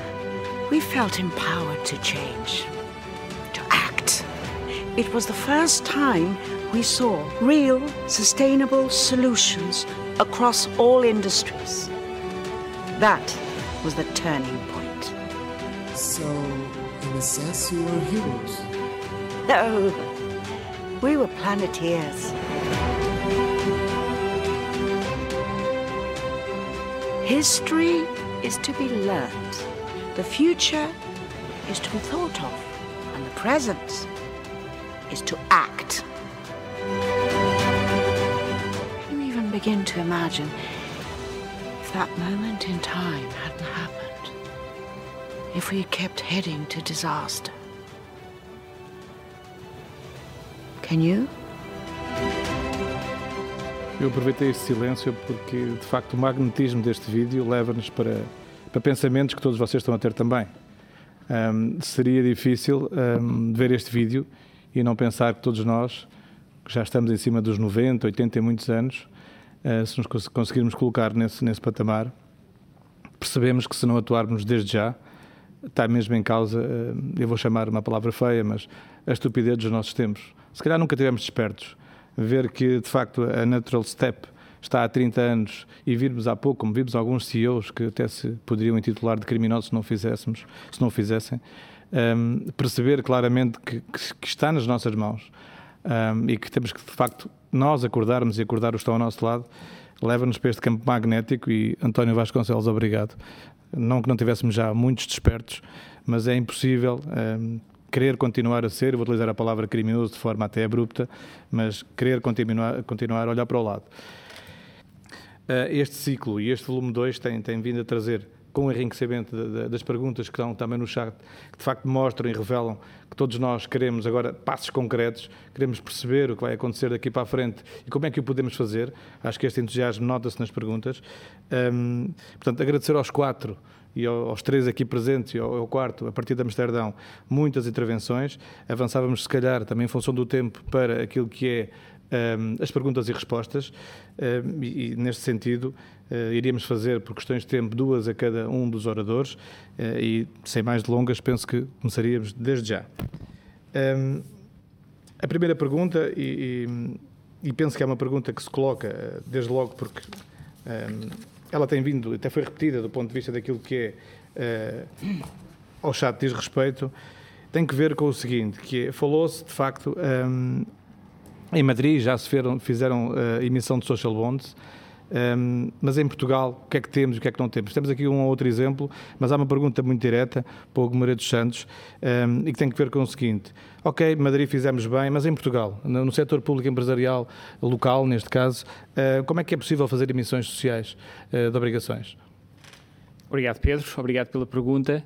Uh, ora bem, nós temos um enquadramento legislativo em Portugal que permite eh, às autarquias eh, realizar eh, financiamento próprio sem qualquer, sem qualquer dificuldade, inclusive sob a forma de emissão de, de, obrigações, dentro daquilo naturalmente que sejam os seus cabimentos orçamentais, dentro daquilo que sejam as aprovações necessárias para o efeito em sede própria, mas não existe nenhum impedimento legal, pelo contrário, existe enquadramento legal que permite precisamente a realização de emissões, seja numa base individual por cada município, seja mesmo numa base agrupada, uh, reunindo vários uh, municípios uh, para realizar uma única operação, a exemplo, aliás, daquilo que as empresas já fazem hoje em dia.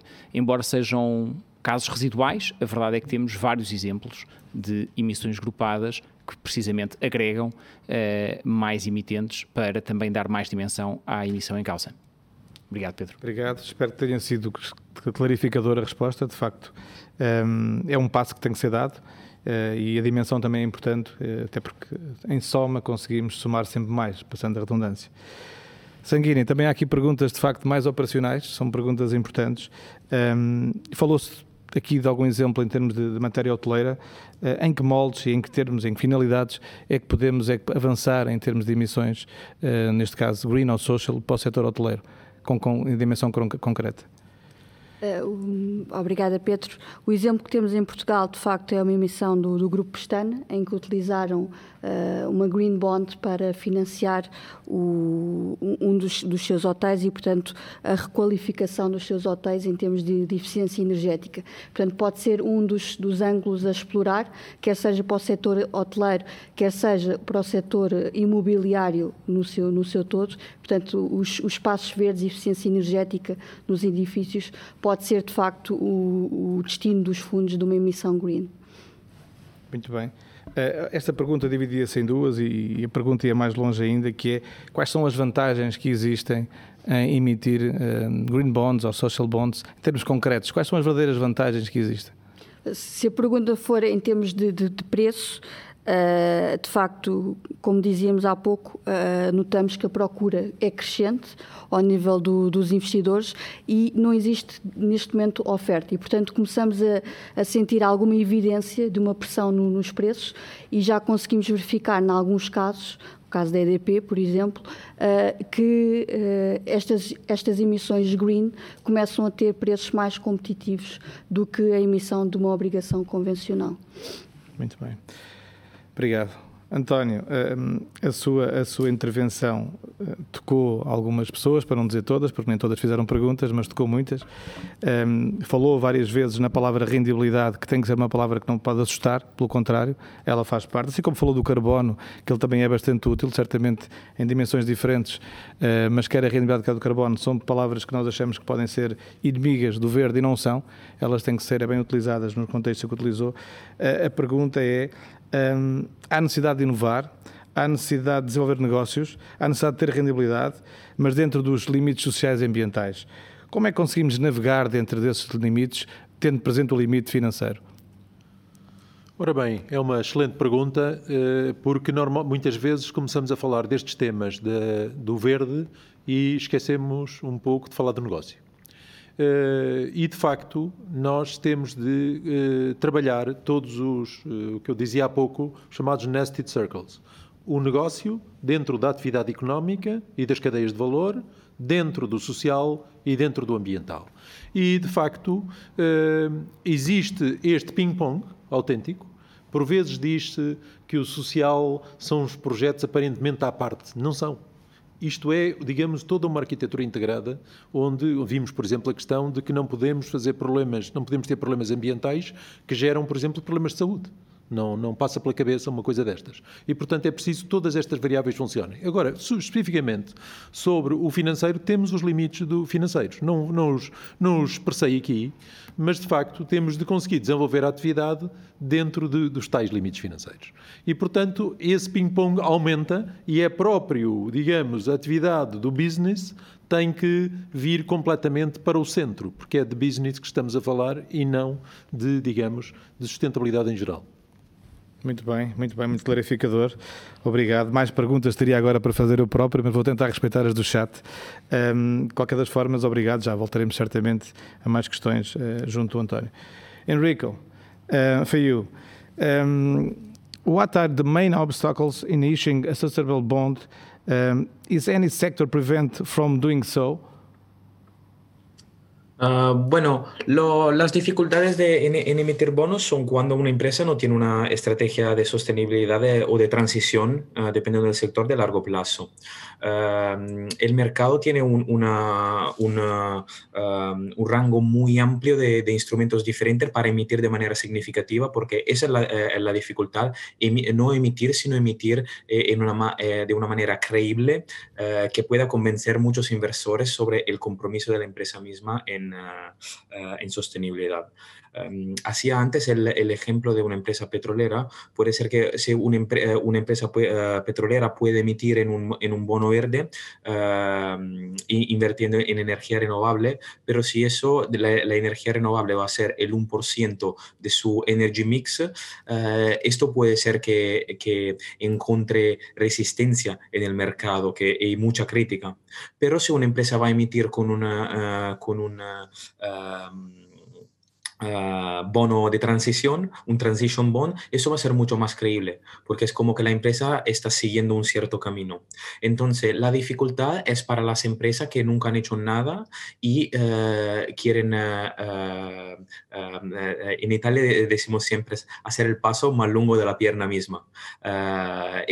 esto, estos proyectos son proyectos de aprendizaje y una empresa tiene que tener una estrategia de sostenibilidad creíble y de largo plazo.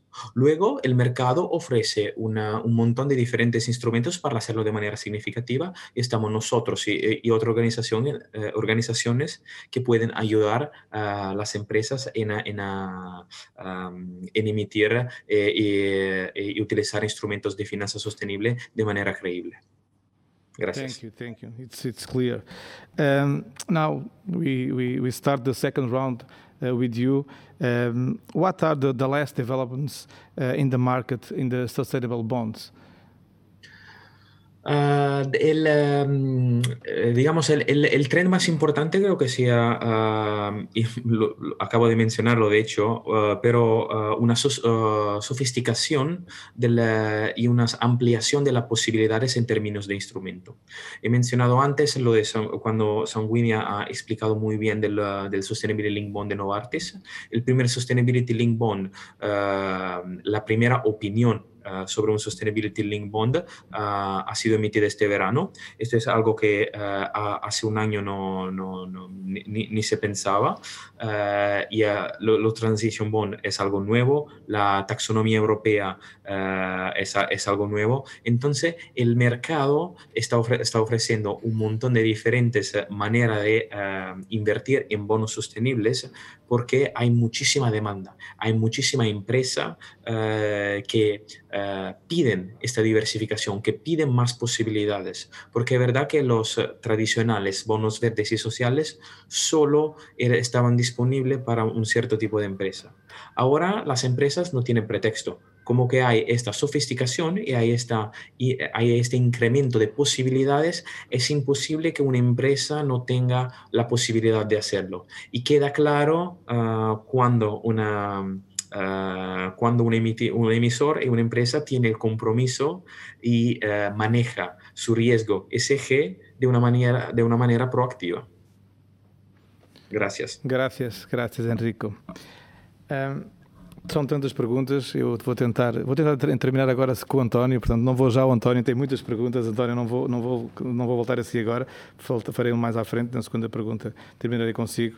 Sanguini, também algumas que têm vindo a surgir de caráter mais, mais operacional. Um, muitas empresas ainda hoje não respeitam o normativo da FRS. Um, Perguntando-nos, não, não respeitando este normativo, é possível ainda assim um, listar obrigações e poder avançar para este processo? Obrigada, Pedro. Há pouco falávamos, de facto, da admissão à negociação das obrigações em bolsa e, de facto, bastante importante, não só em termos reputacionais, mas muito, muito porque uh, investidores que exigem que estas obrigações estejam listadas e, de facto, há no mercado diversas possibilidades. Se estivermos a falar de uma admissão em mercado regulamentado, de facto é um requisito, o normativo contabilístico e as IFRS, mas existem plataformas de negociação permitir também a, a, admissão à negociação das obrigações, como é o caso da Euronext Access e Euronext Growth, e aí é permitido uh, o normativo contabilístico local e, portanto, as SNCs. Portanto, esse não é um, um motivo impeditivo para uma, uma, empresa ou uma entidade não deixar, deixar de, de emitir green bonds ou social bonds. Muito bem. Sim, porque isso é importante também, porque muitas empresas ainda não estão nesta vanguarda desta dimensão e é importante perceberem essas dinâmicas. Eu perguntaria agora aqui uma pergunta desdobrada um, ao Hugo Moura dos Santos. Um, por um lado, ainda em relação à primeira questão, e que falámos aqui de, de, dos agrupamentos, podemos chamar assim, de que tem que ver com, um, com a emissão que falámos há pouco de, a nível local. Há exemplos concretos que tenham havido já algumas emissões agrupadas? Obrigado, temos conhecimento disso? Obrigado, Pedro. Sim, sim, temos vários exemplos. Eh, uma consulta eh, à informação disponibilizada pela, pela Euronext e pela Interbolsa permite precisamente uh, identificar vários exemplos. Talvez um exemplo recente que me ocorre é de janeiro do ano passado, pela, pela empresa de construção Casais, que fez precisamente uma emissão grupada, nos termos da qual duas empresas do grupo, uh, ambas necessitavam de fundos e, no fundo, agruparam-se para realizar uma única emissão com um único código ISIN que lhes permitiu levantar um, fundos em dimensão muito superior e, por isso mesmo, também criar mais lastro de procura, porque naturalmente os investidores dão muita importância à liquidez, eh, ainda que só potencial dos títulos, e por isso uma emissão com mais dimensão acaba sempre por ter também mais uh, atratividade junto dos investidores. Sim, a pergunta foi de facto no sentido também se havia algum conhecimento sobre obrigações mais ditas municipais, vou-lhe chamar assim, de, de, de, do, do SPE, Setor Público Empresarial, mas do ponto de vista local, neste caso administrativo, uh, se, se há conhecimento disto. Portanto, há aqui, há aqui dúvidas nesse Ainda não, Pedro, eh, tanto quanto, quanto eu saiba, ainda não, mas uh, a lei permite-o. Okay. E esse eu acho que é o, o ponto que deve ser salientado aqui e que deve ser tido em conta por quem considera levantar financiamento uh, ao, nível, ao nível autárquico é precisamente a possibilidade que a lei confere de realizar estas emissões, sobretudo para aquelas autarquias que, tendo menor dimensão, uh, podem agrupar-se e ganhar escala, ganhar visibilidade, ganhar tração de uma forma diferente, naturalmente. Muito bem, muito obrigado, Hugo. Obrigado, Pedro. Um, perguntas haveriam, estaríamos aqui certamente até a hora do almoço. Uh, depois também dar nota de que todas as perguntas que forem colocadas nós responderemos e todas terão resposta e tanto mais que depois de toda esta, esta nossa neste nosso tema, esta nossa talk será uh, e ficará uh, no LinkedIn, será tudo devidamente divulgado e, portanto, terão aqui acesso a outras respostas. Caro António, deixei para o fim, exatamente porque há pouco estava programado ser e, e não foi por motivos técnicos. De qualquer das formas, queria, queria terminar com esta última questão da segunda renda, ronda consigo. Um, referimos aqui há pouco os exemplos das PMEs, que são os campeões em termos de, de, pelo menos de cota em Portugal, é onde nós estamos neste momento a abordar o tema com mais precisão, são, são de facto empresas que se têm cada vez mais afirmar também como campeões progressistas, como, como gosta de dizer. Um, a minha pergunta, e a pergunta que vem do chat, e que pelo menos uma abordou este tema, um, de que forma é que as PMEs se podem assumir de facto como campeões progressistas, como é que podem vencer este desafio e, simultaneamente, mitigar todos estes riscos que falamos. Por onde devem começar? Qual é o primeiro passo? Bom, uh, muito obrigado. Essa é a pergunta do milhão de dólares, como se costuma dizer. Uh, das experiências que vimos e dos exemplos que foram contados, dos tais campeões progressivos, o que se nota é que grandes processos de mudança foram normalmente realizados por uma pessoa. Foram iniciados por uma pessoa, não foram realizados por uma pessoa. Uh, o que significa que, normalmente, uma figura, uh, vamos chamar-lhe o CEO, tipicamente, assumiu uma determinada função, não tem medo e aparece, digamos, a estabelecer uma perspectiva, um ponto de vista sobre vamos para a frente vamos inovar. Uh, Dou-vos o exemplo do esporão. Uh, Lembro-me que a primeira tentativa de vinha biológica foi um fracasso tremendo. E diz o João Roquete, o CEO, uh, pois não paramos. Foi exatamente, fomos perceber o que é que se passava. E fomos perceber que a Terra não tinha repouso suficiente e tinha que ter o repouso suficiente para iniciar a tal transição de que fala o Henrico para a nova, a nova realidade e, portanto, foram aprender com essas realidades e ver como é que isso se fazia, uh, para, mas falhar faz parte do processo. Não podemos é, muitas vezes falha-se e para ali o processo e nunca mais faz nada. Como as pequenas, as médias empresas e pequenas empresas têm um problema de escala, obviamente, tudo aquilo que se estava a dizer agora mesmo sobre a questão de escalar processos, de juntar entidades, é absolutamente fundamental. E a própria natureza uh, sistémica dos processos vai levar, possivelmente, uh, uh, se calhar, vou fazer aqui uma, uma antevisão, de termos também os tais bonds a darem suporte a projetos colaborativos ao longo de toda a cadeia e onde, portanto, as entidades vão colaborar. Entidades como os próprios bancos de investimento têm um papel fundamental e podem vir a dar suporte a verdadeiros ecossistemas, a clusters de empresas, etc. Temos que aumentar a escala eh, e o próprio impacto destas atuações. Não nos esqueçamos que quando um Walmart define que vai ser regenerativo, toda a cadeia vai ser impactada de forma profunda. E quem disser eu não sou, o fornecedor que disser eu não sou e eu não quero mudar, pode considerar que não vai estar, não vai fazer parte dessa equação. Muito obrigado, António. Aliás, nós estamos mesmo no fim, como, como, como já perceberam, mas este exemplo final, eu vou pegar no final porque longa seria um, falarmos de mais temas, um, é sintomático. Como uma empresa como a Walmart, que poderia ser outra cá em Portugal, um, exclui da sua cadeia alguém que não tem estes cuidados, mostra que desde o pequeno produtor até a toda a cadeia ela está influenciada e não pode ser mais ignorada. Obrigado, António, foi muito clarificador o que acabou de dizer. Obrigado a todos. Grazie, Enrico. Um, grazie. Um, obrigado, Hugo. Uh, obrigado, Sanguini. António, mais uma vez. Agradecer a todos aí desse lado, obrigado também por nos ouvirem. Espero que tenhamos sido úteis. Este segundo volume um, do Talk Trends do, do, do, Banco de Empresas de Montepio um, era desafiante e queríamos colocar na agenda de forma mais sublinhada os temas do Green Deal e tudo o que pode, de forma mais conceptual, poder ser transformado em algo mais operacional e material. Como disse, temos equipas especializadas dentro de casa que podem, a partir de agora, eh, estar convosco e continuar a clarificar e resolver temas desta dimensão. É importante todos entrarmos na agenda um, ehm, que aqui falamos. Acho que estamos todos um, ehm, completamente emoldurados uh, nesta, nesta premissa. Agradecer também, ehm, como disse, às questões colocadas, dar nota que todos estes conteúdos, bem como as questões, serão publicadas e todos os highlights serão divulgados no LinkedIn. Ehm, na nossa página. Portanto, estejam atentos, tentaremos refrescá-la a cada passo, por forma que ela esteja em linha com aquilo que aqui foi dito. Portanto, obrigado a todos mais uma vez. Um resto, um bom dia, uma boa semana. Continuem verdes. Obrigado.